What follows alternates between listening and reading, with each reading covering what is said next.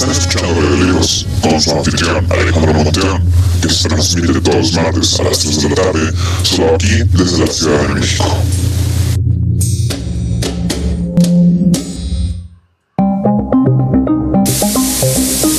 Hola, buenas tardes mis radio oyentes. Espero estén bien, ya que hoy hablaremos del libro Frankenstein, un libro ligeramente asustador. Empezaré con los datos del libro, continuaré con un pequeño resumen y concluiré con mi opinión. Según la información que leí del libro, este libro se publicó en 1818 en Londres, así como el nombre de la editorial es Luckington, Hughes, Harding Maver and Jones Gráfico.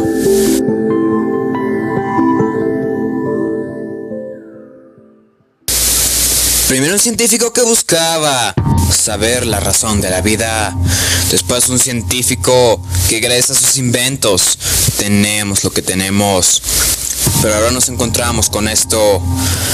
Un científico loco que quiere crear vida. Su nombre es Victor Frankenstein.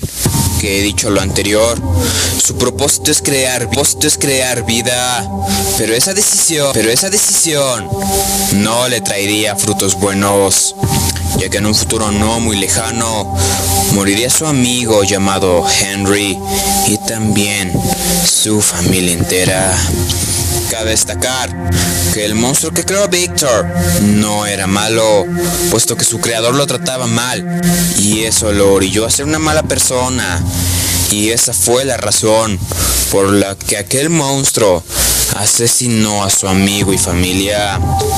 Pero en eso aparece Drácula, quien lo quiere al monstruo llamado Frankenstein para gobernar el mundo. Pero Víctor se entera de esa tragedia y se le da la tarea de matar al monstruo para evitar que se domine el mundo. Pero Drácula ya lo lleva consigo. En suma de Drácula le tiene una trampa a Víctor, por lo que él, él cayó en ella y lo encerró. Pero el monstruo acabó con Drácula y se escabulló para que nunca más lo volvieran a ver. En cuanto a Víctor, una vez afuera de la trampa, no volvería a crear vida nunca más.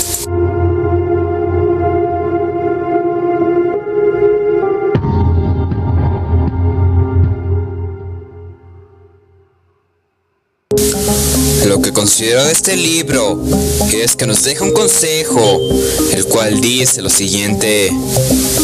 Ten cuidado con lo que inventas, ya que eso te podría aplastar a ti. Cabe mencionar que el libro es muy interesante, así que este fue mi opinión.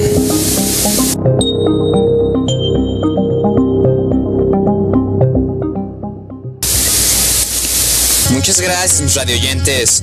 Recuerda que transmitiré a las 3 de la tarde el martes. Y dime de qué otro libro te gustaría que hiciera un podcast para que sea de terror. Hasta la próxima.